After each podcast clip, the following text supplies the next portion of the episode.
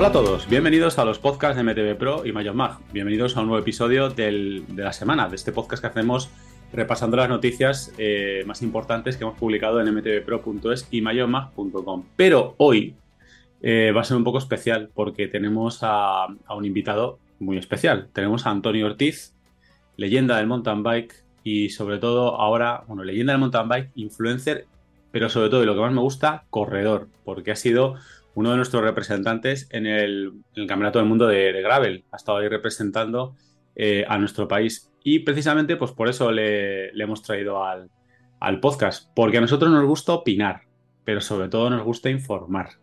Entonces, eh, ya sabéis que en el episodio anterior de la semana pasada tuvimos un pequeño debate. Además, aquí está también Víctor Marcos, eh, que participó activamente en él, sobre, bueno, sobre este campeonato del mundo, sobre el recorrido, sobre lo que significaba. Un debate antes del campeonato del mundo. Y hoy tenemos, pues, a alguien que ha estado allí, alguien que lo ha vivido desde dentro y que nos puede dar su, su visión, de la, su visión de la jugada. ¿Cómo estás, Antonio? Muy buenas, ¿qué tal? ¿Cómo estáis? Gracias por dejarme un rato aquí en este espacio con vosotros. No, gracias a ti por, por venir a- a- al podcast. Y bueno, buenos días, Víctor Marcos, ¿qué tal? Buenos días, ¿cómo estáis? ¿Qué tal, Antonio? Muy buenas. Bueno, Víctor Marcos que está en capilla, porque mañana nos vamos precisamente a, a un evento, a un evento gravel. Eh, ya lo, lo- lo veréis en redes sociales. eh, lo, que, lo, que, lo que vamos a intentar hacer, a ver si nos sale, a ver si nos sale bien. Y aquí estoy yo mismo, Luis Miguel del Cerro, encantado de estar aquí con vosotros una semana más. Bueno, Antonio, no vamos a, no vamos a posponer eh, el tema. Eh, ¿qué tal? ¿Cómo lo viviste?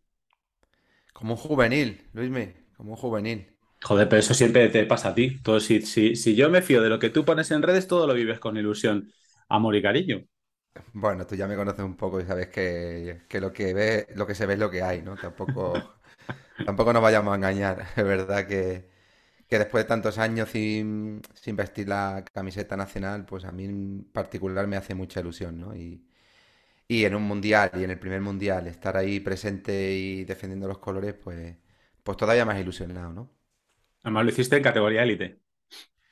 Sí, mira, es el comentario que siempre hago y que por ahí ha aparecido en algunos, en algunos medios, que, que yo digo que, que prefiero hacer cola de león que cabeza de ratón.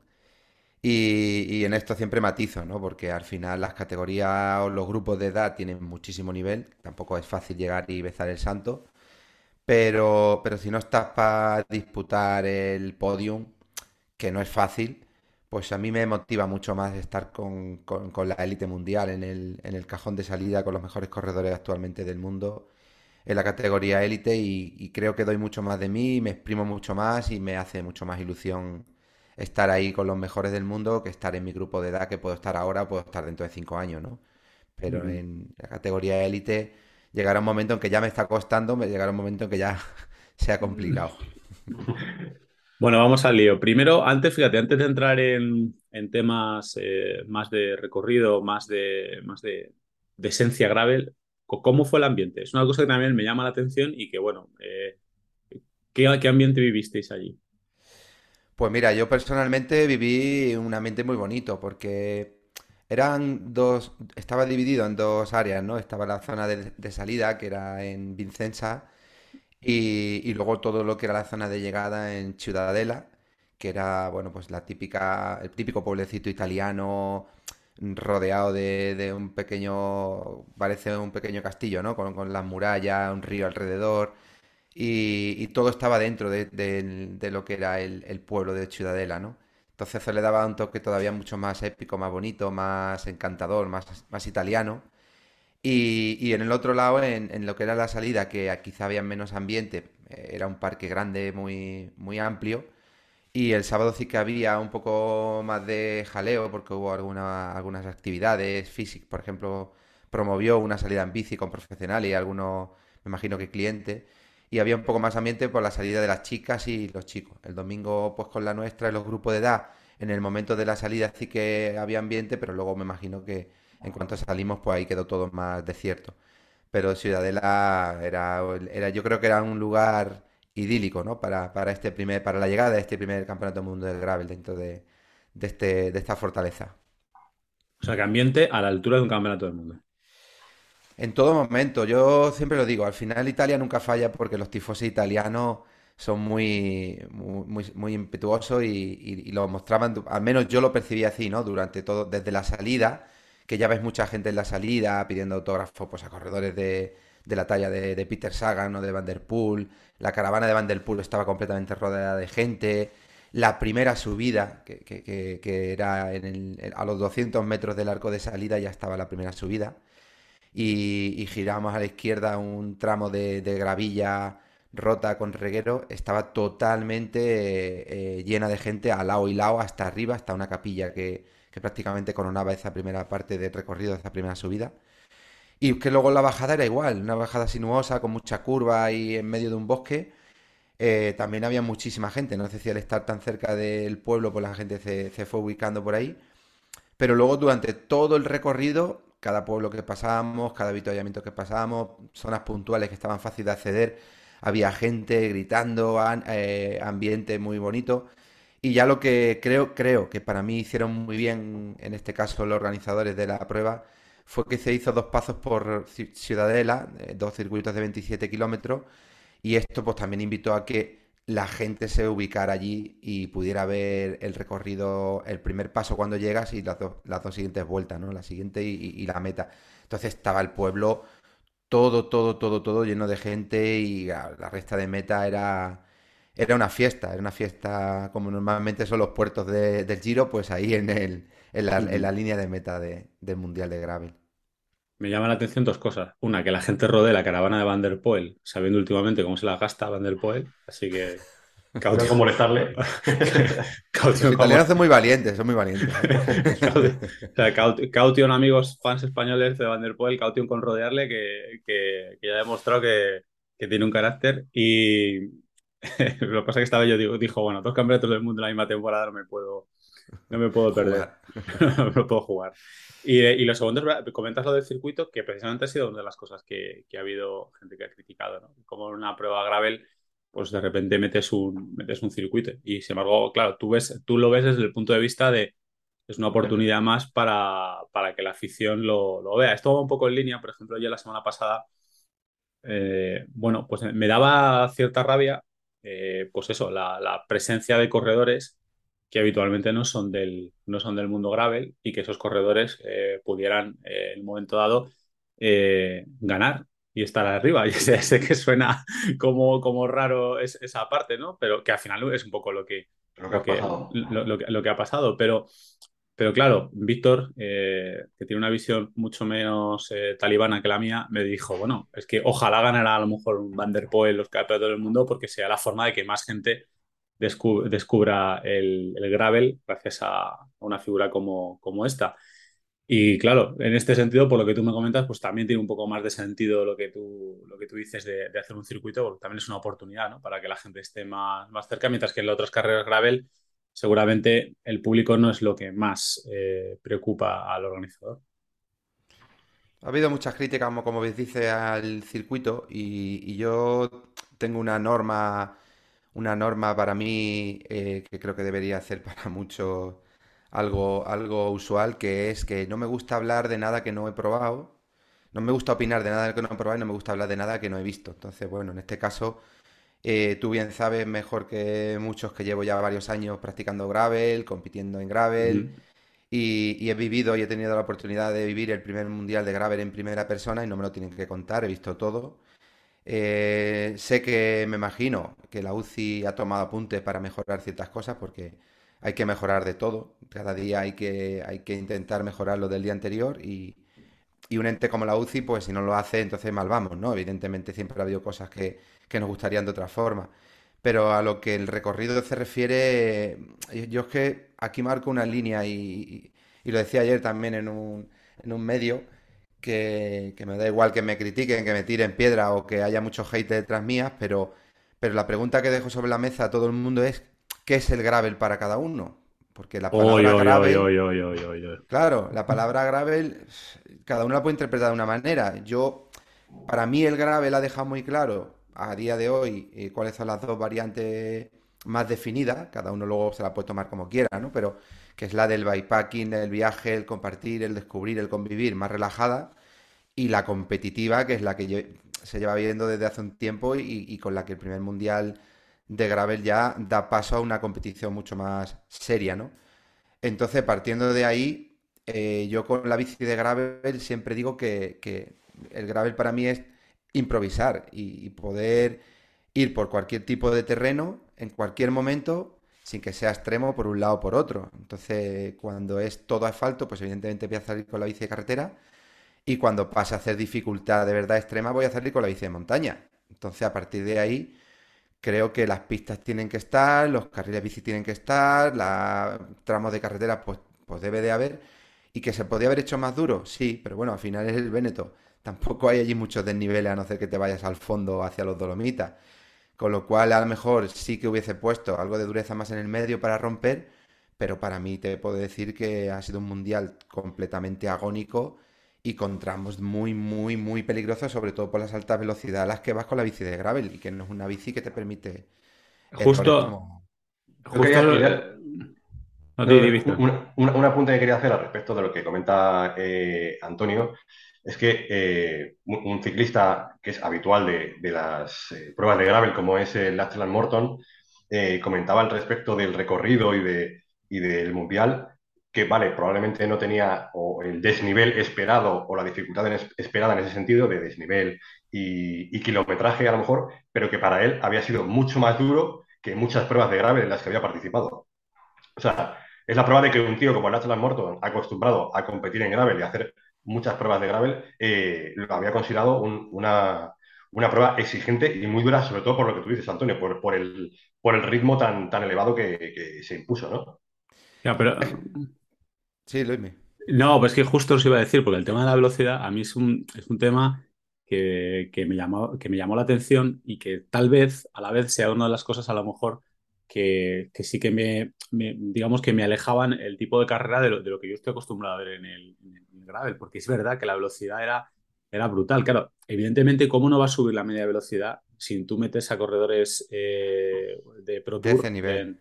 En, la, Es que tiene que subir. Es que a mí, por ejemplo, os digo, la, parte, digamos, que, que menos gracia me hacía eran tramos de carretera los que iban, eh, enfocaban a la moto y van a 47, 48 kilómetros por hora. Eso, eso, eso, eso es ritmo eh, ritmo pelotón. Y a mí, pues, esa es la parte, digamos, que yo, yo también pensaba en corredores 100% eh, gravel o gente que está haciendo habitualmente gravel. Yo decía, es que mm, en, este tipo de tramos eh, quedan, quedan fuera de combate, porque, eh, porque claro, estos corredores aquí tienen una, una ventaja, una potencia. A mí es un poco lo que, fíjate, lo que ahí sí que me daba rabia. Una de las cosas que, mm, que no me, sí que no me gustan fueron los tramos largos de carretera como espectador. Evidentemente yo no, he participado, pero justo lo que veía decía, pues es que aquí, es que aquí les, estamos dando vitamina. El, el vídeo resumen de Eurosport no hace justicia al recorrido, porque en 194 kilómetros y 30 y pico minutos que duró el, el, de las chicas sí se ve un poco mejor, pero, pero en el de los chicos, en el menos en el resumen de Eurosport no hace justicia porque porque se ven muchos tramos de asfalto que es donde más fácil se graba, evidentemente. Entonces parece que la carrera fue todo asfalto. Al final es un 30% del recorrido, son unos 50 kilómetros dentro de, 194.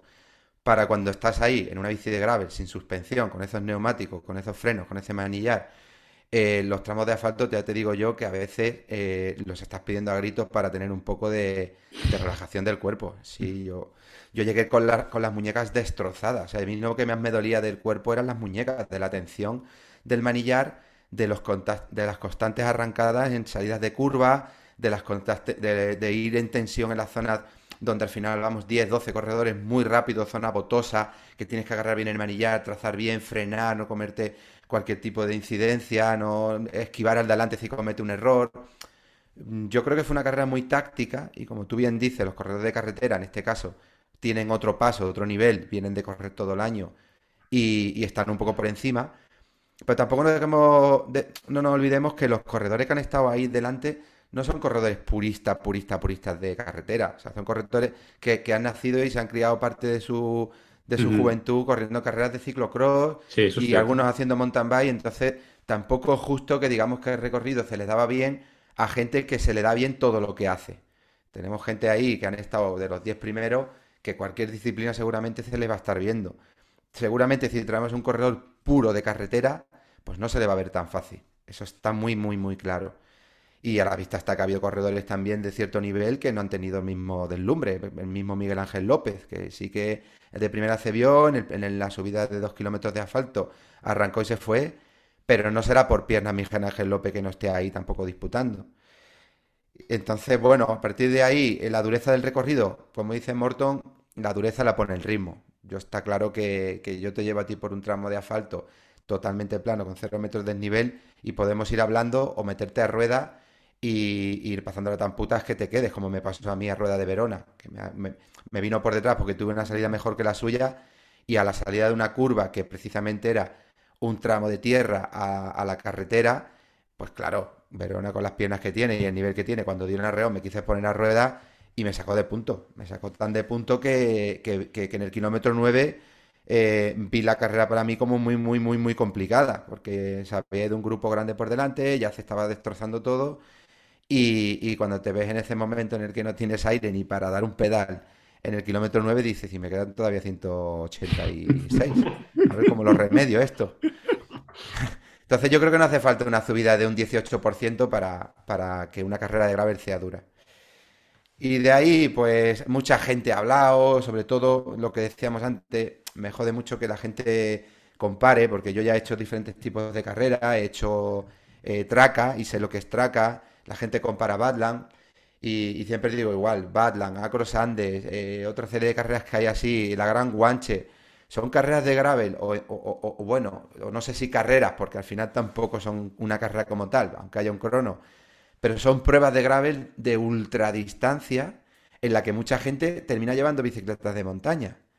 Entonces, si hay gente que decide en ese tipo de pruebas llevar bicicleta de montaña, ¿cuál es la prueba de gravel que para ti es perfecto para gravel? Estamos hablando de carreras de ultradistancia, pero es que luego nos vamos a la rancho y ya estamos hablando de 360 y pico kilómetros, igual que On Bar Gravel, que también son 300 y pico. Eso es. Y yo he estado en rancho y te puedo decir que sí que es más dura, que sí que tiene zonas más técnicas que ha tenido este mundial, pero yo he sufrido menos. He sufrido en sitios puntuales. Pero claro, lo que, pasa, lo, que pasa es que yo creo que Antonio, a lo mejor tampoco es una cuestión de, sufrir, ¿no? También una cuestión de, o sea, evidentemente cuando, lo que hablabas, ¿no? Cuando hay un arco iris, pues hay, sufrimiento porque todo el mundo va, va a muerte, pero precisamente es eso, que a lo mejor no es, no es tanto, o sea, tú has hablado, por ejemplo, del caso de un Unbound, que para mí a lo mejor para mí es una visión muy simplista, es, un poco referencia de lo que, de lo que es la, mm. competición, que también hubo mucho debate en su momento alrededor del, del Dirty Kansa, porque fue un paso de hacerlo competitivo algo que eran barbacoas práctica, prácticamente, ¿no? Y aventuras y tal. Y de hecho hubo corredores que empezaron a hacer el Dirty y luego se fueron alejando de la... porque ya lo consideraban una carrera y un evento competitivo, etcétera, etcétera. No sé, a mí a mí, por ejemplo, un formato como, como el Dirty Kansa, pues sí que me, hacía, hacía más gracia, incluso a nivel, de cómo se estructura la competición, que no se estructura por, por lo hablamos en, el podcast pasado, ¿no? Eh, mujeres, hombres, sino distancia, y luego dentro de cada distancia, eh, hombres y, mujeres. No sé, pues supongo que eso el, dentro del esquema UCI, pues no es, no es viable, seguramente incluso por cuestiones reglamentarias. Pero fíjate, tú antes decías que tú veías dos gravel, gravel, el, el gravel race, lo, que hemos vivido a lo mejor en los campeonatos del mundo, y luego un gravel de, mochilas, de bikepacking. Y a mí me da la sensación de que eh, yo añado uno más, añado ese que tú comentas, incluso de, larga distancia, eh, eh, y luego metería en medio algo como el Unbound Gravel, larga, larga distancia, pero carrera de un día, por así decirlo. Tipo traca. sí, tipo traca. Y luego, pues a lo mejor yo lo que he descubierto este fin de semana es precisamente es eso, es la definición, que yo creo que ya está definida en Europa, de lo que es el gravel race. Yo, es, un poco como, digamos, los tres, los tres esquemas que he visto, viendo que a lo mejor ese modelo Unbound no es viable para, un campeonato del mundo. Estoy bastante de acuerdo contigo. De hecho, yo meto a Traca y el Aumbar Gravel, Aumbar no he estado, pero sí he estado en Traca, dentro del Racing o del Race, como tú has dicho, porque todavía no es una distancia ultra, pero ya es una distancia por encima de lo que podría ser una carrera race pura y dura, ¿no? Yo no sé, entre, entre, 100 kilómetros no puedes ir. Sí, pero yo he salido en, en, traca y en el kilómetro 2 había un repecho y al ritmo que se subía yo me, me eché la mano a la cabeza y dije, no puede ser verdad al ritmo que vamos y faltan 362 kilómetros. O sea, que también he visto ese momento y e, e, e, ese tipo de carrera. ¿Cuál es para mí la mejor carrera de gravel que he hecho en cuanto a recorrido, desnivel, exigencia, tipos de terreno, enlazar eh, unos con otros? De las que he hecho hasta hoy, creo que me quedo con Rancho con mucha diferencia. Pero pasa lo mismo. Al final Rancho también tenía sus tramos de asfalto y también se agradecían.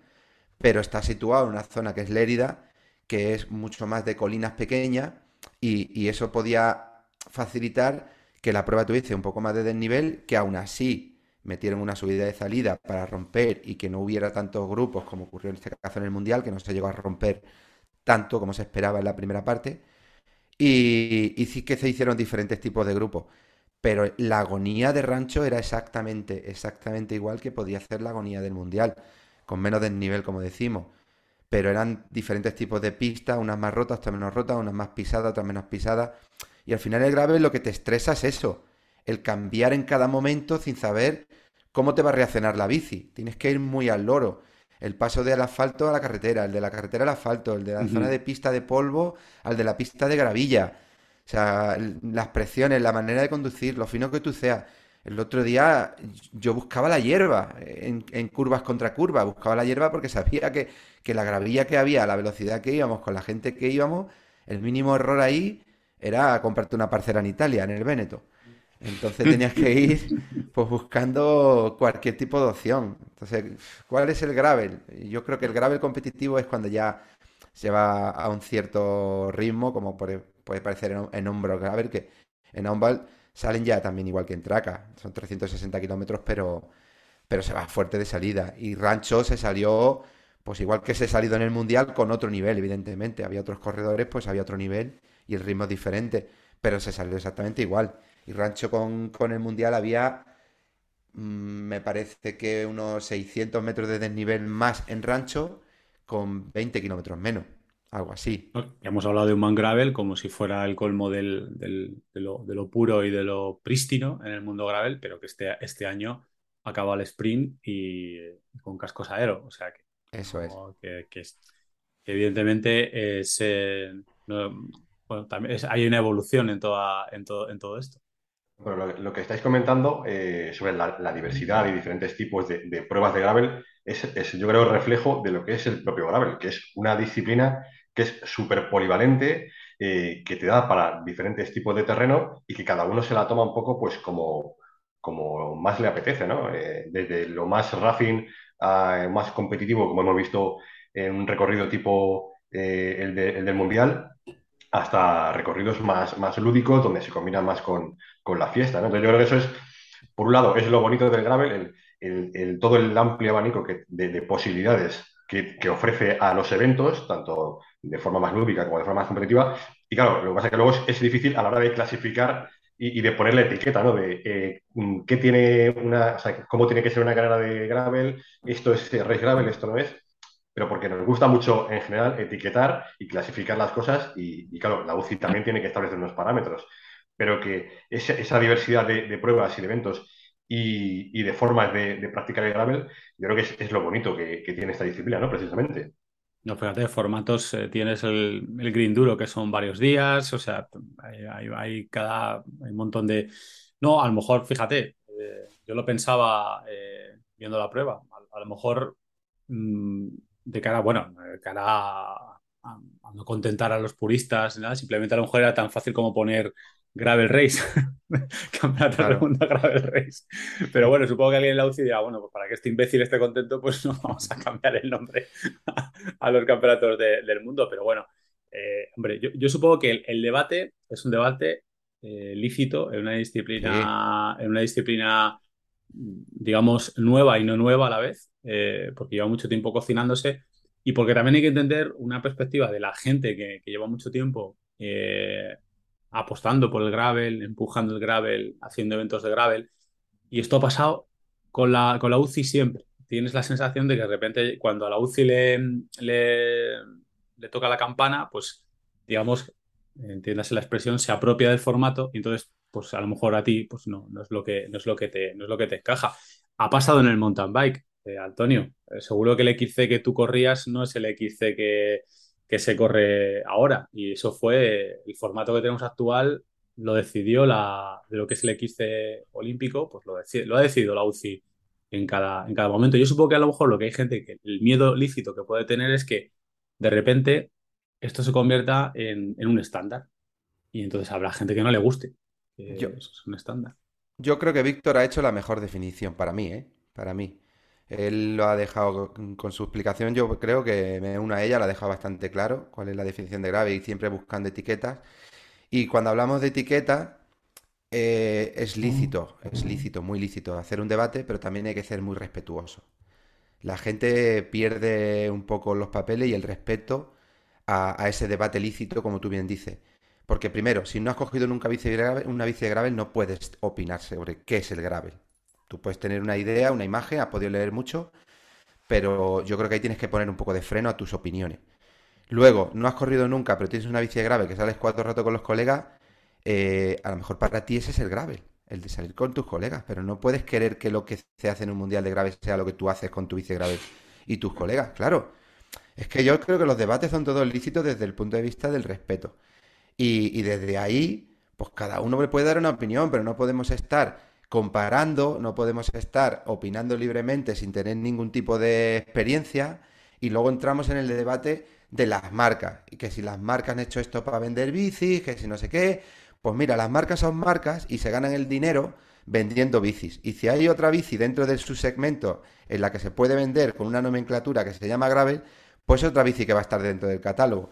Pero yo te digo, igual que tú que eres usuario y Víctor creo que también, yo no haría con la bici de gravel muchas rutas de las que hago con la de carretera, ni tampoco haría la mayoría de salidas que hago con la bici de montaña con la bici de gravel, con lo cual para mí una bici de gravel me da una serie de posibilidades, como he dicho antes, que ni una ni otra me va a dar. Que tú puedes eh, optar por no tenerla, perfecto, y hacer con la bici de montaña mucho de lo que yo hago con el gravel, o hacer con la bici de gravel si eres muy, eh, con la bici de carretera si eres muy habilidoso, muchas pistas que yo hago con la de gravel, perfecto. Pero para mí, para mí, tener una bici de gravel me aporta mucho a lo que no me aportaría la bici de montaña por pistas donde me aburriría, ni me metería con mi bici de carretera porque la voy a destrozar. Entonces, partiendo de ahí, como tú bien has dicho, ya para rematar eh, este, este debate lícito, los mundiales, las copas del mundo. Hay ocho, ocho, copas del mundo que cuando yo corría los circuitos eran completamente diferentes y yo lo he dicho muchas veces abiertamente que me costaría adaptarme a este nuevo mountain bike de Copa del Mundo porque es muy, muy, muy técnico y para mí hasta un punto peligroso. Han buscado ya el equilibrio, pero al principio fue un cambio muy radical donde la gente se hacía mucho daño. Y aún así, a día de hoy, de los ocho circuitos de Copa del Mundo, le preguntas a cualquier corredor, mismamente valero, y te dirá que unos son más peligrosos, otros son menos, unos son más técnicos, otros son más físicos, y todos al final tienen una misma, un mismo esquema, pero ninguno es igual. Pues entonces, ¿qué queremos hacer con el gravel? Pues es que es lo mismo, si es que es lo mismo, pero a mayor escala. Aquí tenemos un circuito de 4 o 5 kilómetros que se le da X vueltas y, en el, gravel pues hay recorridos de diferentes tipos de, mm. distancia y tiene que haber de todo. Yo que he sacado el tema de, tema de bicis, eh, que me parece un, tema interesante, porque sabes que uno de los titulares, supongo que vas por ahí, uno de los titulares ha sido, eh, por ejemplo, como publicaba By Radar, y el Mundial de Gravel lo ganó una bicicleta de carretera y ponían algo así como estamos confusos eh, en redes sociales. Y a partir de ahí, pues un chorreo de, gente comentando el tema y de ahí el tema del marketing. Evidentemente, no vamos a obviar que para, digamos, desde la perspectiva del marketing de una marca de bicis, que el Mundial de Gravel te lo gane una bicicleta de carretera, de, incluso aunque sea de tu propia marca, pues hombre, eh, pues seguramente para el que está catalogando y el que está preparando el, product manager de Gravel no es la, no es la mejor de las no es la mejor de las noticias, es una buena y una mala noticia eh, a la vez. También ha habido debates un poco. Un poco pero no te corto, te, un segundo. ahí, ahí estoy de acuerdo, pero también se ha conseguido un objetivo. Todo el mundo está hablando de Canio.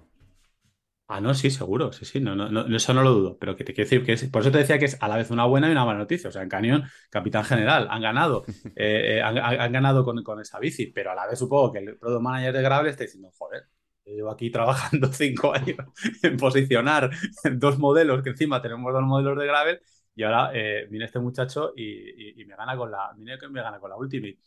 Pero, a ver, sobre eso, y mira, ha, ha habido algún otro debate sobre por qué llevaban Dura-Ace y no llevaban GRX, ¿no? Por, por, ejemplo, que es el mismo caso de Siman. O sea, está, está apostando por el GRX y te lo ganan un Dura-Ace.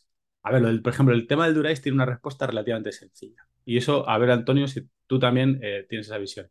Si el profesional, bueno, o incluso más fácil, si el corredor corre con Dura-Ace todo el año, claro. va a ir con Dura-Ace tiene sus desarrollos, tiene su tal, el corredor va a querer correr con Dura-Ace. El tema de la elección de la bici, lo mismo, tú sabes lo que le cuesta a un corredor profesional cambiar de bici. No es una cosa, eh, incluso, sabes que en, en, algunos, en algunos equipos tenían eh, para elegir entre la mm, bici de carretera normal y la aero, y había corredores que en, dando viento de costado seguían con la normal y no, no, no, seguían con la. Bueno, en el caso del viento de costado sería precisamente a lo mejor una buena excusa para no llevar la aero, pero que no, que, que, que preferían llevar su bici de, de, siempre. Pero dicho esto, también hay un tema fundamental. Eh, tú puedes llevar una. ¿Puedes llevar una, una, una Ultimate en una carrera de gravel? Sí, en una carrera de gravel. Claro. Yo a lo mejor, yo lo, lo, que no haría sería coger y decir, bueno, pues voy a coger la Ultimate de Canyon y me la voy a usar todos los fines de semana para hacer gravel. Pero, eh, Víctor, eh, Luismi, estamos hablando de los mejores corredores del mundo, clasicómanos, que hacen eh, carreras clásicas durante todo el año en una bici de carretera con un grupo Durace, con neumáticos como mucho de 28 de carretera, por tramos de, de adoquines, por... Ellos tienen el cuerpo hecho ahí de ya en ese tipo de material. O sea, no podemos comparar lo que han Exacto, hecho los 3, 4, 5 corredores puntuales con el resto de corredores que habíamos en el cajón, incluso te hablo de la categoría élite. O sea, yo no veía nadie de mi grupo que no llevara una bici de gravel, un GRX o un RAM, no sé cuál es ahora, pero todo el mundo iba con lo que es el gravel. Yo, por ejemplo, sí que hice eh, pequeños cambios porque sabía cómo era más o menos el recorrido, por lo que había leído, había informado, y uno de los cambios fue poner pedales de carretera porque sabía que no iba a tener que andar. Entonces decidí poner pedales de carretera porque es cierto que con hoy día las zapatillas de carretera y los pedales de, eh, de, perdón, de montaña, zapatillas de montaña, han mejorado muchísimo y hay muy, muy, muy poca diferencia entre unas y otras, pero mis tiradas más largas las hago con bici de carretera y con zapatillas de carretera. Entonces, pues para sentirme más cómodo y si de alguna manera puedo ejercer un poco mejor los vatios que empleo, pues decidí poner esto. Y luego puse ruedas de perfil. Yo llevo todo, todo, todo, desde que empecé a montar en gravel con ruedas normales, ruedas con poco perfil y tal. Pero cuando vi que la, las velocidades iban a ser altas, pues dije, ¿por qué no voy a poner una rueda de perfil que a partir de una cierta velocidad me van a ayudar con, con la resistencia al aire, incluso con la aerodinámica, y también me pueden hacer rodar un poco más cómodo? Pues hice esos pequeños cambios, pero a mí no se me planteó en ningún momento coger una rueda, una bici de carretera para irme al mundial. El, el grupo dices, lo dices muy bien, claro. Si yo llevo todo el año y vengo de correr ciclocross en invierno, porque todos estos corredores, no nos volvemos a olvidar, en invierno, más o menos todos corren ciclocross, y corren con Durace, ponerle para un día concreto una maneta que tiene otra ergonomía, que ya te eso digo es, yo que es, es, infinitamente mejor que la Durace. La ergonomía de la RX es infinitamente mejor. El tacto de la goma, la posición de la mano, la potencia de frenada pero para ello es nuevo. Entonces, como es nuevo, pues prefiero ir, si me apuras, vamos a llamarlo un pelín más incómodo, pero cómodo conmigo mismo porque es lo que he llevado todo el año. Entonces, son pequeños cambios que no te puedes fijar en quién lo lleva cuando es un corredor de ese nivel. Ponemos un ejemplo absurdo, pero tú has conocido a Javi Notario con los cuernos mirando al suelo. Y todos nos preguntábamos, ¿pero por qué lleva Javi Notario los cuernos mirando hacia abajo, hacia el suelo? Pues bueno, porque era Javi y le gustaba llevar la CIS, se sentía cómodo y por lo que sea, pero nadie lo llevaba así. Pues esto son cosas muy puntuales de corredores que tampoco puedes tomar como referencia. Pero bueno, cada uno lo, lo, lleva a la polémica desde el punto de vista que más le interesa. ¿no? A ver, era, era, hay, que reconocer, hay que reconocer que el titular era, era lícito. El titular era bueno. Te lo digo como periodista que la, sí, que, la, claro. que, la, que, la, que, que, el Mundial de Gravel lo gane una bicicleta de carretera, pues estaba, estaba corta y al pie, Antonio. Pero, eh, pero, muy buena. Pero, pero igual, te, igual, igual, que te digo que eh, justo también lo hablábamos. Una de las cosas que, que, creo que sí que hacía gala de, o digamos que la UCI sí que ha, ha hecho muy bien, es el permitir que se corriera con cualquier tipo de, bici. O sea, que cualquiera, si no recuerdo mal, pues se puede agarrar con cualquier tipo de bici. Y eso hace que podría a lo mejor alguien presentado con una bicicleta de una mountain bike de 29. Pues bueno, ¿por qué no presentarte con una bicicleta de, carretera, ¿De carretera, y aquí pases por gloria? Pero bueno, lo que decimos, o sea, corredor está acostumbrado a lo que está acostumbrado y, y bueno. Julen Zubero iba con una bici de ciclocross y nadie lo ha criticado. ¿Por qué? Porque no le ha llegado su bici de gravel de Scott, porque no hay, y la que tiene es la de ciclocross, y, fue con su bici de ciclocross, y nadie ha dicho ni mu, y él iba con su bici de ciclocross. Y la bici de ciclocross, ya te digo yo, que en 194 kilómetros es una tortura, porque es, una bicicleta enfocada para otro tipo de disciplina. Otra cosa que estoy leyendo mucho, joder, han inventado el grave, se cree, el grave es el ciclocross. No, perdona, el maratón es maratón y el cross country es cross country. Y el, y el ciclocross es ciclocross y el gravel es gravel. Y punto. Y lo puedes maquillar como quieras. Y ahora me podéis criticar. Pero no podemos comparar una cosa con otra porque no tiene nada que ver. ni los ritmos, ni, ni las salidas de curva. nada. No, se puede, eso, eso lo hemos hablado por, por estos lares. Tú puedes comparar una bicicleta de ciclocross con la de gravel porque tiene taquitos y te puede, te puede parecer similar, y porque es verdad que mucha gente al principio empezó a hacer gravel con bicicleta de ciclocross, pero como disciplina, eh, eso sí que hay que verlo, eh, hay que ver, hay que ver en tiempo, hay que verlo en directo una carrera de, ciclocross. Eso, eso, eso, es, eso es anaeróbico, prácticamente. porque el, ciclocross sí que es una disciplina que, ofrece poca, poca, poco lugar a, las dudas. O sea, eh, el ciclocross es competitivo 100% siempre. Y, sabemos, Cómo se, sabemos cómo se corre, cómo son los circuitos, cuáles son las normas y, que es un, deporte explosivo de esfuerzos de como mucho 40 a 50 minutos, una hora, y, sabemos que está ahí. O sea, y la gente que hace ciclocross es porque eh, entrena ciclocross para competir en ciclocross, es ese tipo de circuitos. O sea, el ciclocross sí que no tiene ninguna vertiente eh, a lo mejor más, más lúdica o más divertida como, como pueda tener el gravel. O sea, el ciclocross es lo que es. Y efectivamente, a nivel de bicicletas, pues sí, puede haber semejanzas, pero a nivel eh, disciplina y, a nivel eh, técnico y de esfuerzo no tiene nada que ver. O sea, son, son competiciones totalmente diferentes. y, semejanzas estéticas y al principio, que ya la tengo... se ha ido especializando. Yo tengo una RX aquí en casa, que es la bici de pura de ciclocross de BH, y te puedo decir que mis primeros eventos y alguna carrera de, gravel que hice antes de, haber la, la, la Gravel X, es un paso abismal. O sea, es acabar destrozado de todo, de todo, de espalda, de brazo, ¿por Porque la bicicleta tiene otra geometría, otro, mm, otra eh, construcción del cuadro. Eh, está enfocada para otra cosa. Entonces, zapatero a su zapato. O sea, tú no puedes bajar con una bici de 100 milímetros de recorrido un enduro porque lo vas a bajar porque tienes habilidad técnica, pero no te pongas a disputar con los que van con una bici de 150, 160 de recorrido, porque ya puedes ser tú el más bueno del mundo, que vas a pasar las más putas, y, eso es así. Bueno, entonces tú que, tú, que te pones dorsales, anima a la gente a hacer pruebas de, de gravel, perdón, con bicicleta de carretera aero a ser posible y con, y con bici de ciclocross, que te viene bien. Mira, yo, yo, invito a que MTV Pro eh, organice una prueba de gravel en la Sierra de Madrid, en Guadarrama, con desnivel, porque ahí va a tener. Voy a decir, di, sierra, de Guadarrama que luego se nos enfadan. Sierra de, Guadarrama. Sierra de Guadarrama. MTV Pro organice una prueba en, la, en Sierra de Guadarrama con desnivel, que lo va a tener de salida, y que cada uno vaya con su bicicletita de carretera. Y ya está. Y el que quiera que le ponga neumáticos de 32 y el, y el que no de 35.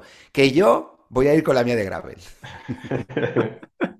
Bueno, aquí te diré que la ciudad de Guadarrama poco podemos organizar porque nos disparan misiles tierra a tierra. O sea, si, si se organiza aquí algo en la ciudad de Guadarrama, eh, problemas tenemos.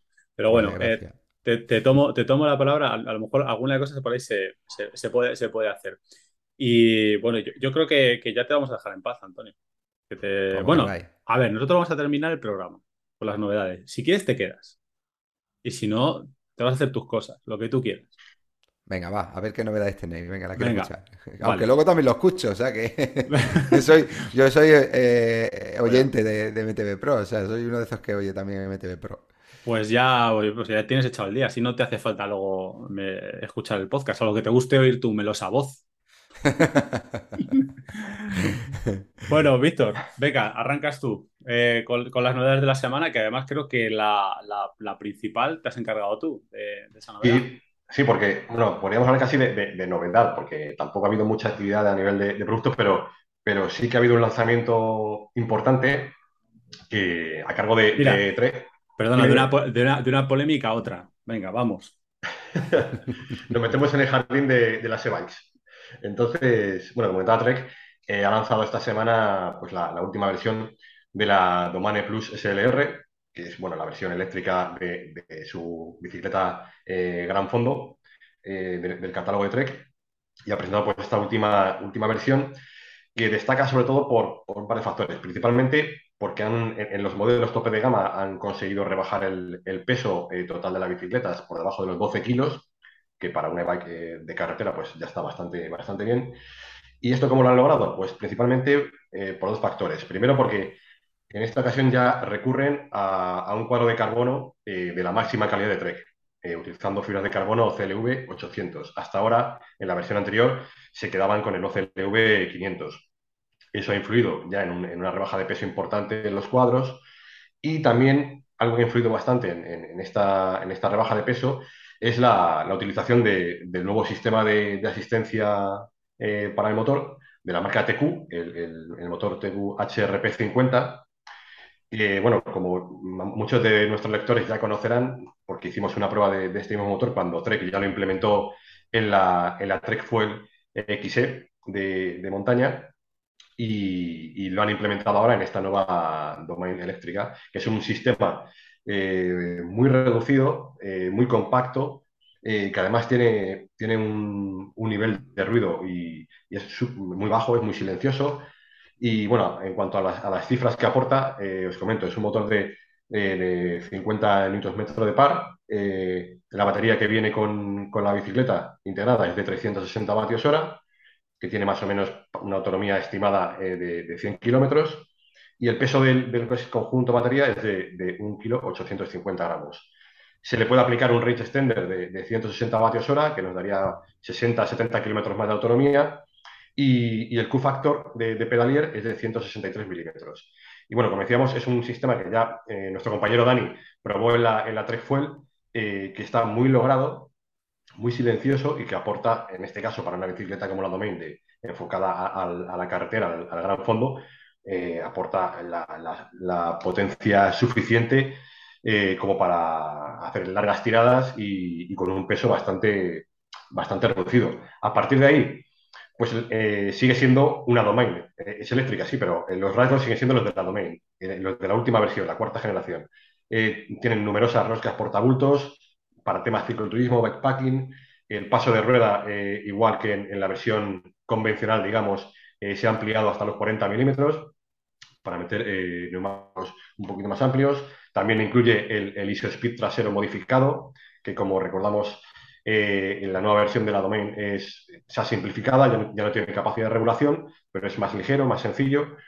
Y, luego a nivel de montajes, Trix, sí que hace una diferenciación bastante, bastante curiosa, y es que eh, eh, la gama tiene eh, seis montajes, seis modelos diferentes, y tres los ha enfocado claramente, además, precisamente de lo que estamos hablando, hacia un uso muy grave. O sea, a lo mejor no grave el 100%, pero para aquel que le gusta hacer carretera, pero también meterse por, por pistas o caminos y con mayor seguridad, han realizado tres montajes que van con, con SRAM, pero con sistema monoplato de SRAM, 1x12, inalámbrico, y en el juego de ruedas han metido neumáticos de hasta 40 milímetros, con un poquito de, dibujo de, gravel.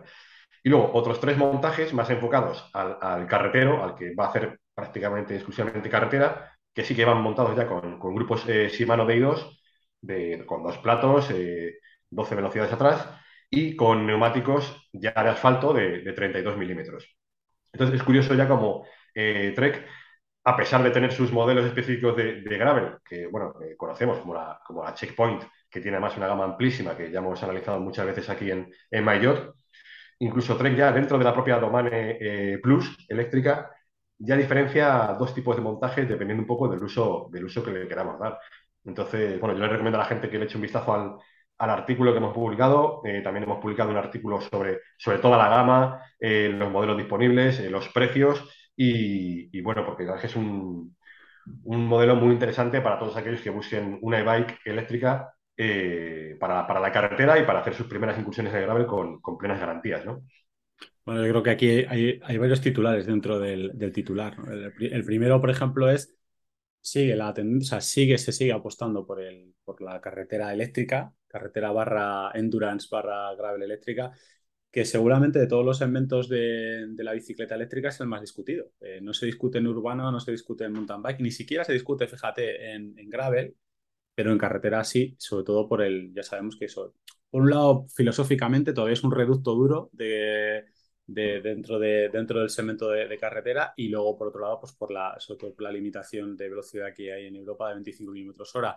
Pero también es cierto que la llegada de estas eh, cada vez más eh, bikes eh, de carretera eléctricas ligeras, bueno, de bike eléctrica, perdonadme, pero e-bike ligera hace que, bueno, que sea más, digamos que te, invite a pensar que una vez que corta el motor, pues una bicicleta de, de, menos de 12 kilos, pues pasa a poder sostener más la inercia. De todas formas, creo que siempre la bicicleta de carretera eléctrica se ha enfocado mal. Muchas veces no se trata tanto de ir con una grupeta que va a, 40 de media por la, por la carretera, sino de, bueno, de poder practicar un deporte a tu ritmo, porque a ti te apetezca subir puertos que no soñarías de a lo mejor de otra manera subir, por las razones que sean, por falta de tiempo, por condición física, por lo que sea.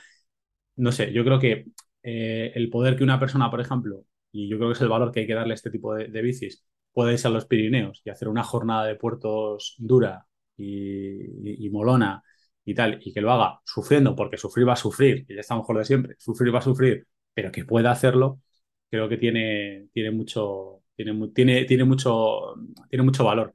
Evidentemente, eh, eh, ni esta ni otras muchas eh, e-bikes eléctricas, e-bikes de carretera, para lo que no valen, evidentemente, es para pensar en, en ir haciendo un llano durante 200 kilómetros, pues seguramente no es la mejor opción salvo, salvo que vayas a, a, ritmillo, eléctrico.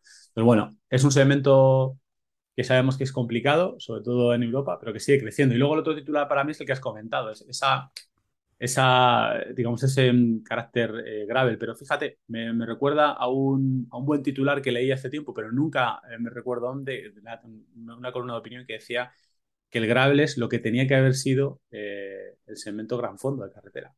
Eh, ese segmento gran fondo que, empezó ahí, que se empezó a apostar, geometrías específicas, eh, ancho más, más, más ancho de rueda, que en muchos países se ha visto, por ejemplo, en España, muy ahogado por, ese carácter racing. Y bueno, bicis como esta, pues te acercan a ese, a ese concepto. Mantiene unas líneas de carretera, un esquema de carretera, pero como ya tiene una geometría de gran fondo, pues es muy adaptable a, hacer algo, a lo mejor no el gravel, eh, no el gravel de el gravel más duro, pero sí un gravel viajero, sí un gravel de pistas. Eh, además te da esa versatilidad de poder eh, con esta bicicleta hacer, hacer carretera y hacer gravel sin, sin, mayor problema. Bueno, yo creo que es un segmento que me alegro de que siga, de que siga creciendo. Seguimos con, con, lo siguiente. Bueno, ¿Alguna cosa más, Víctor, que tengas que, comentar? En cuanto, bueno, en cuanto a novedades, eh, podemos mencionar eh, eh, que la marca española Spiu sí que ha presentado también esta semana su nueva colección de, equipamiento, de ropa all terrain para, para, invierno, que ha bautizado como Rainy Season. Y bueno, pues en la, línea de lo que nos tiene acostumbrado Spiu, productos y prendas súper bien confeccionados y a un precio pues pues muy competitivos. ¿no? Eh, la colección incluye eh, una chaqueta impermeable, un, pantalón largo, eh, para un usuario, digamos, de, estilo o de, disciplina all mountain, una camiseta mayor de manga larga, guantes y calcetines. Y todo ello, pues equipado, pues la chaqueta impermeable va con su membrana M2V contra viento y agua. los pantalones también tienen un tratamiento especial para, para evitar que, que, nos calemos cuando nos empieza a llover. Eh, la, camiseta de manga larga también tiene un tratamiento térmico, Senso Dry Warm, para, estar calentitos y, que transpire bien. Y bueno, en definitiva ya lo tienen, lo tienen todo disponible en, su página web y a unos, precios y con una diversidad de tallas brutal. O sea, eh, chaqueta, pantalones y camiseta eh, los tiene disponibles hasta en seis tallas diferentes. Yo creo que hay, pocas marcas de ropa de técnica, digamos, que te ofrezcan hasta seis tallas diferentes de, de este tipo de prendas, ¿no? Entonces, para todos aquellos que busquen un poco renovar su, equipación de, de All Mountain para el invierno, que se echen un, que se den un paseo por la, por la web de Spew, porque, porque seguro que van a encontrar eh, prendas interesantes eh, para, para, esta temporada, ¿no? Totalmente, además es un absoluto salto adelante. Lo que ha hecho Spew en las dos últimas temporadas es, eh, mi, opinión es que es espectacular. hacer una, un nivel de, diseño, de, tecnología y, y, sobre todo manteniendo, manteniendo unos precios comedidos que para, para, el textil de calidad en el ciclismo se, agradece, porque siempre insistimos en lo mismo. O sea, España es un país, a veces, a veces, eh, en algunas zonas en las que nos gastamos un dineral en la bici y luego eh, alargamos la vida del culote 30 eh, años. O sea, yo he visto gente presumiendo, este culote lo tengo de hace 30 años. Bueno, pues el culote lo tienes, pero la badana no. La badana vio por el camino y, y ahora vives del callo. O sea que y con la ropa técnica pasa un poco igual. Eh, no os podéis imaginar eh, lo que puede cambiar la vida si no la usáis entre llevar una buena chaqueta de invierno o un buen mayor largo de invierno y, no llevarlo. Eh, a veces detrás de esos nombres de, que seguramente pensáis marketingianos, que si, que si el Goretés, que si el Chorrotés, que si el 3, pues a veces hay tecnologías espectaculares que te, vamos, que te cambian la, te cambian la vida y te marcan la diferencia entre que te dé pereza eh, salir en, invierno y que no te dé pereza. Es la noche del día, ¿eh? Sí, sí. tú, lo sabes, bien, Antonio, ¿no? Sí, porque al final yo he visto la evolución de los tejidos y, en su época, yo me acuerdo con Corona, cuando nos, vestía Monber, que os acordaréis de aquella marca española. Pues me acuerdo, sí. Nos vestía Monber, que luego era un Fox, pero no era el Fox de, que conocemos actualmente, ¿no? Le cambiaron el nombre para lo que era la, ropa de montaña. Tengo una gorra de Fox de esas, de la, del zorro de Fox. pues yo recuerdo que me mandaron una chaqueta de invierno y cuando la vi dije, ostras, esto es la hostia. Y claro, la hostia no era, la hostia era para ponértela, para tomarte un café en una terraza, pero ahora te das cuenta después de veintitantos años que te pones una prenda con la mitad de peso, eh, mucho más eh, pegada a tu cuerpo, eh, respira el cuerpo, con lo cual con una buena camiseta interior prácticamente va seco siempre, te abriga el doble, o sea, todo, todo, todo, todo son ventajas. Y, como tú ya has dicho, hoy en día con la ropa buena es salir y pasarlo decente o, salir y pasarlo muy mal si no tienes ropa. Yo creo que una de las mejores inversiones que puede hacer una persona que monte en bici, sobre todo en zonas donde llueve y hace mucho frío, es comprar una buena ropa interior y, unas buenas prendas de invierno. Está claro. Eso eh, estamos, yo creo que estamos los tres que estamos aquí, estamos total, totalmente de acuerdo. me, ha, hecho mucha gracia lo que has comentado, bueno, gracias, me, me llama la atención lo que has hablado de la ligereza, ¿no? De eso. Hay veces que yo he salido con alguna prenda y gente que iba conmigo y me decía, es una abriga. Digo, bueno, Caution, tranquilo, vamos a, vamos a ver si se abriga. Es verdad que en parado abriga no abriga, pero, pero una vez que te pones a pedalear, ojo con la chaqueta, como abriga, como aísla del viento, del agua, o sea, tengo, tengo bueno, tengo esos ejemplos. Tiene unas membranas que están muy estudiadas para eso, para que el aire no penetre, para que el cuerpo respire y mantenga la temperatura que tiene que mantener interiormente, pero sin llegar a estar mojado. O sea, son cosas que le ponen un, un logo y parece que ya está, pero si sabes perfectamente elegir el logo, ese logo te va a dar luego ese confort que necesitas, sí. Y, a los culotes les podríamos dedicar un podcast, que nadie escuchará, pero le podríamos dedicar un, podcast al, culote. Esa, sobre todo a la badana, más que al culote a la, a la badana. que, yo, yo, he empezado a, a, entender en los últimos años por qué hay, sabes que hay ciclistas eh, que se llevan su badana de equipo en equipo. Y prefieren poner su badana, o sea que lo, empiezo a entender.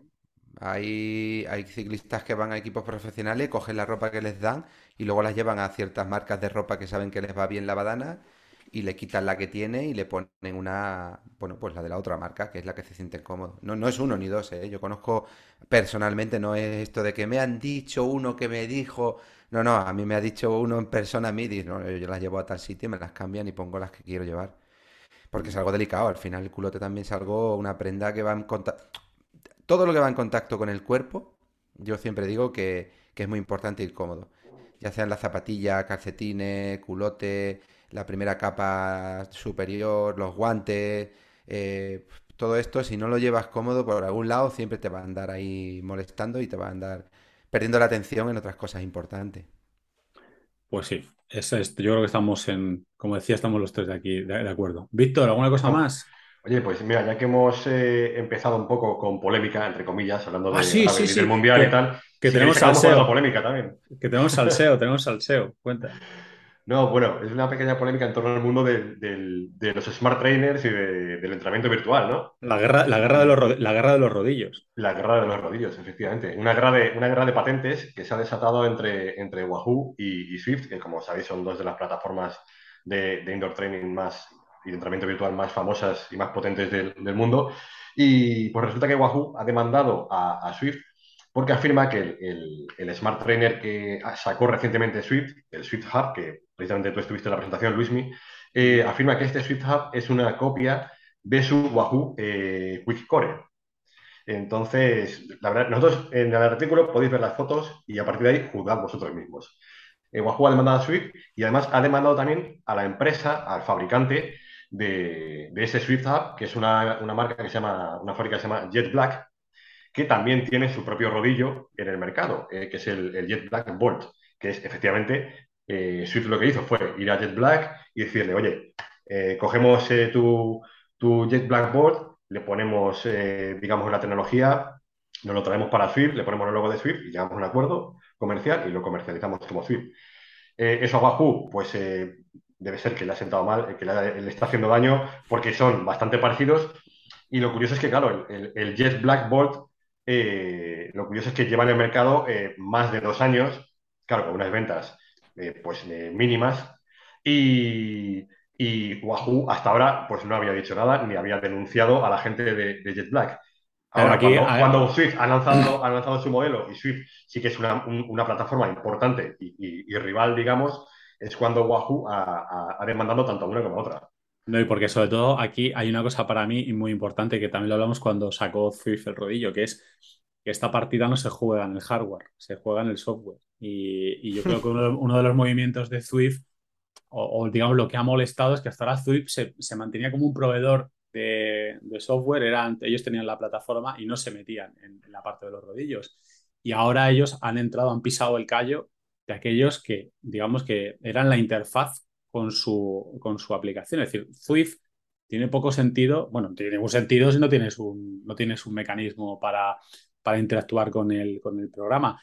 Incluso te diría, mi opinión, yo soy usuario de Swift, es que no tiene sentido si no tienes un rodillo inteligente. No, no, la experiencia no tiene, nada, no tiene nada que ver.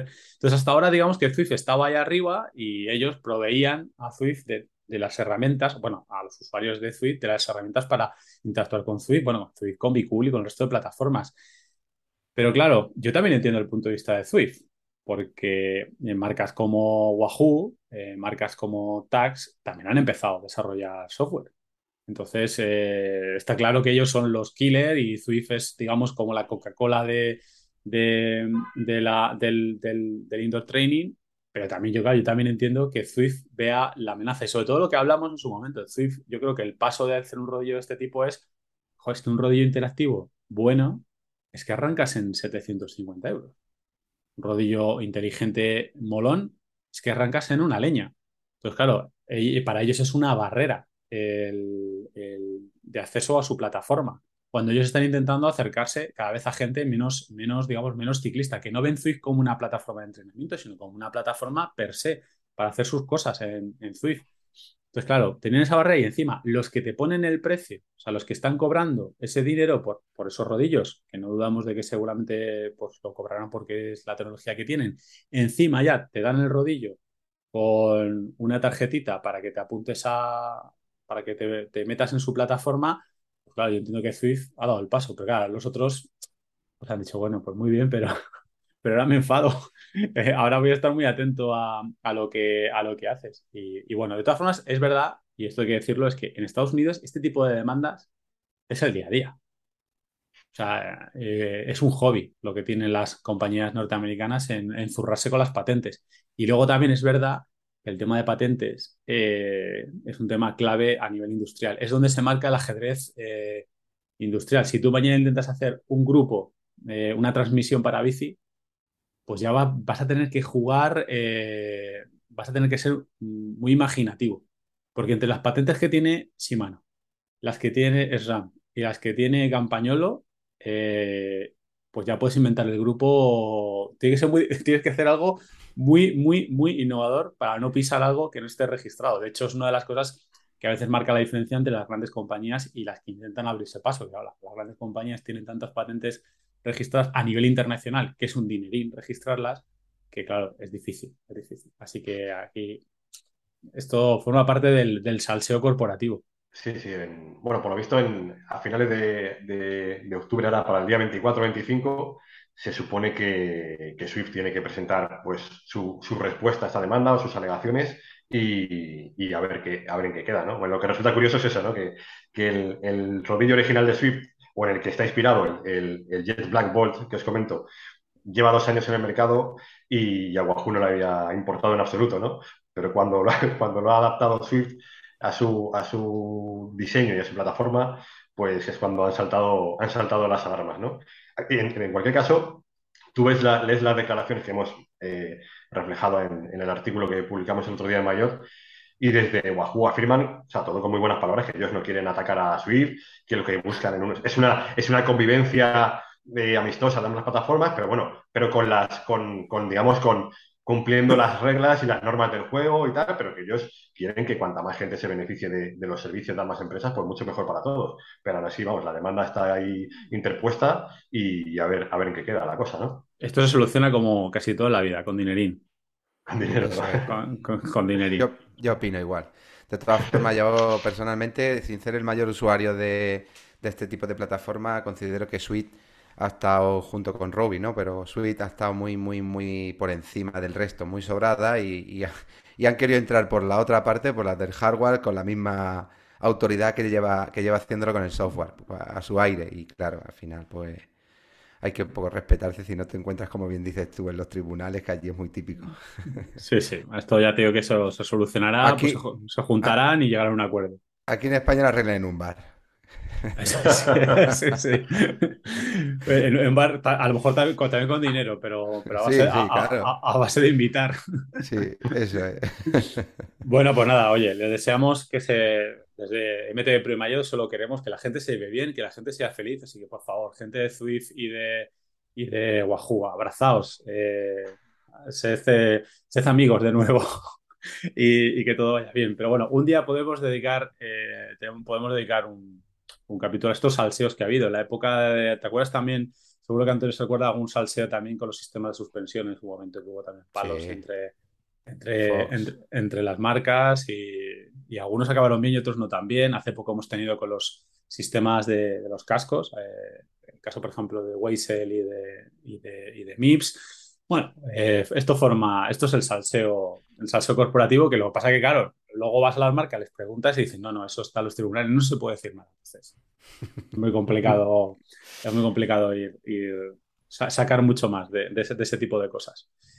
En fin, eh, creo que nosotros espero que en esta semana no tengamos ninguna demanda. Eh, espero que no. Eh, lo, miraremos el, correo certificado todos los días para que no haya ninguna. Y, no creo que no tenemos nada más. Nos despedimos hasta, la semana, hasta la semana que viene, dando las gracias especialmente a Antonio por ser nuestro invitado especial eh, por ni más ni menos de tener un participante de unos campeonatos del mundo de gravel es eh, un orgullo y una satisfacción tenerte aquí. Y sobre todo que nos hayas dado tu, opinión, porque ya digo que, como tú bien dices, eh, opinar es gratis, opinar es algo que, todos podemos hacer, algunos incluso hasta nos van el oficio, pero tener la información y, de alguien que ha estado ahí, que lo ha vivido, y sobre todo una persona como tú, Antonio, que no solo ha estado, sino que tienes una perspectiva amplia de, lo que es el gravel, porque llevas mucho tiempo en ello y porque has participado en muchas pruebas, pues es todo, todo un privilegio.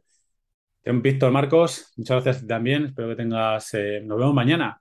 Tú y yo trabajamos el, fin de semana. Nos vemos mañana y bueno, ya, ya contaremos nuestra experiencia, a ver qué tal. Bueno, la podemos contar ahora. Vamos a. Bueno, sí. Sí, lo podemos contar. Bueno, cuéntalo tú. yo creo que ya lo comentamos la semana pasada, ¿no? El tema de Marland, ¿no? No, nos vamos a, nos vamos a. Bueno, se va Víctor Marcos. Yo voy de ayudante. Yo voy de. Yo voy de. Víctor Marcos se va a Madland eh, con el reto de hacer todo el recorrido con una bicicleta gravel eléctrica eh, que no tiene esa autonomía. No, porque voy con la batería, digamos, eh, básica, la que viene integrada en la, en la bici, voy sin el range extender y en principio la autonomía es de, pues digamos, 100 kilómetros, 90, 100 kilómetros. En la prueba en total son 163. Entonces, a ver hasta dónde llego. No sé si me tendrás que recoger por ahí por algún lado. Yo me llevo la 63 con cuántos metros de nivel. Eh, 1300. es importante. 1300, 1400, por ahí. Es que es importante ese detalle. ¿Y, qué bici, y, qué, ¿Y qué bici llevas? ¿Qué motor lleva? Es una, es una turbo, creo. Una turbo, creo, SL. Bueno, mira, para, si queréis seguimos alimentando la polémica. Es una turbo, creo, SL de carretera.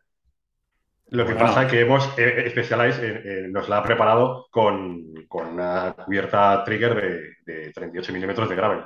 No, no llegas, no llegas eh, Víctor, no vas a llegar. No voy a llegar. Lo único, no, que, lo único que, que, el acumulado lo tengas al principio y que el motor de la turbo creo no, no genere demasiada fricción a la hora de pedalear sin asistencia.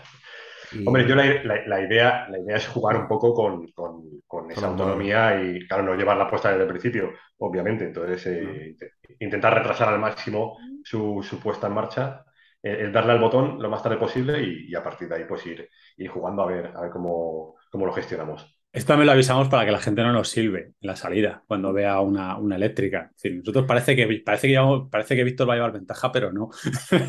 en realidad va a tener, va a, mucho, des, va, va, va, a tener muchos kilómetros con, con, un peso extra. Bueno, lo, lo de, la, lo de la turbocrío, eh, lo de la turbocreo eh, eh, de carreteras, porque se nos ocurrió la, la, el reto y le pedimos a Specialized eh, la, la, bici y nos dijo, pues ahora justo, justo una, una de gravel no tengo. Pero bueno, eh, nos han adaptado esta, así que me agradecéis además la prueba, con la, el, el, perfil se puede, se puede hacer sin problemas. Así que nada, en, en, en Víctor confiamos. Si no, la furgoneta tiene espacio, en un momento dado pues eh, lo echamos para atrás y como un fracasado pues lo, no, lo, lo, lo, lo sacamos a casa. No, Luis, llegar va a llegar, lo que no va a llegar es con batería, pero llegar va a llegar a donde pedale. Hombre, la hora no la sabemos, ¿no? Pero... si, si, si, no, no cobra fin de mes, ya te lo digo yo. O sea, esto, es como, esto es como, esto es como va la, la, la cosa. Bueno, estoy jugando el sueldo. Te estás jugando el sueldo, claro, esto, esto es así. Así que, como un corredor Cipro Tour, o sea, no te digo más. Eh, pues nada, oye, mañana, no, mañana nos vemos allá, eh, prontito además, ¿eh? Sí. Víctor, duerme bien sí, esta sí. noche, ¿eh? Bueno, pero creo que nos van a recibir allí con un cafecito y unas palmeritas de morata que ya sabéis que están muy ricas, o sea que nos despertaremos rápido. No, nos pilla la de casa. Son finos, son finos estos de Special ahí, ¿eh? Sí. bueno, esto lo ha dicho él, pero a nosotros no se ha dicho nada de palmeras, ¿eh? O sea que. Ya llamas rebola para que las pongas, si no fallan. Sí, sí, sí, ahora, ahora lo llamamos. Bueno, pues oye, gracias a los dos y a todos los demás, pues nada, muchísimas gracias por, por escucharnos. Nos vemos la semana que viene en el, en el podcast. Eh, ya sabéis, toda la actualidad en mtvpro.es y mayormas.com. Pasad por YouTube, que tenemos vídeos nuevos, entre ellos una Canon del, una Canon del Raven que publicamos ayer, vídeo de Crespillo de, bicicletas vintage de los, de los 90. Eh, un espectáculo, una bicicleta de, como dice él, de película de ciencia ficción. Qué maravilla los 90, qué cosas hacían. Y, y nada más, nos vemos. Buen fin de semana a todos.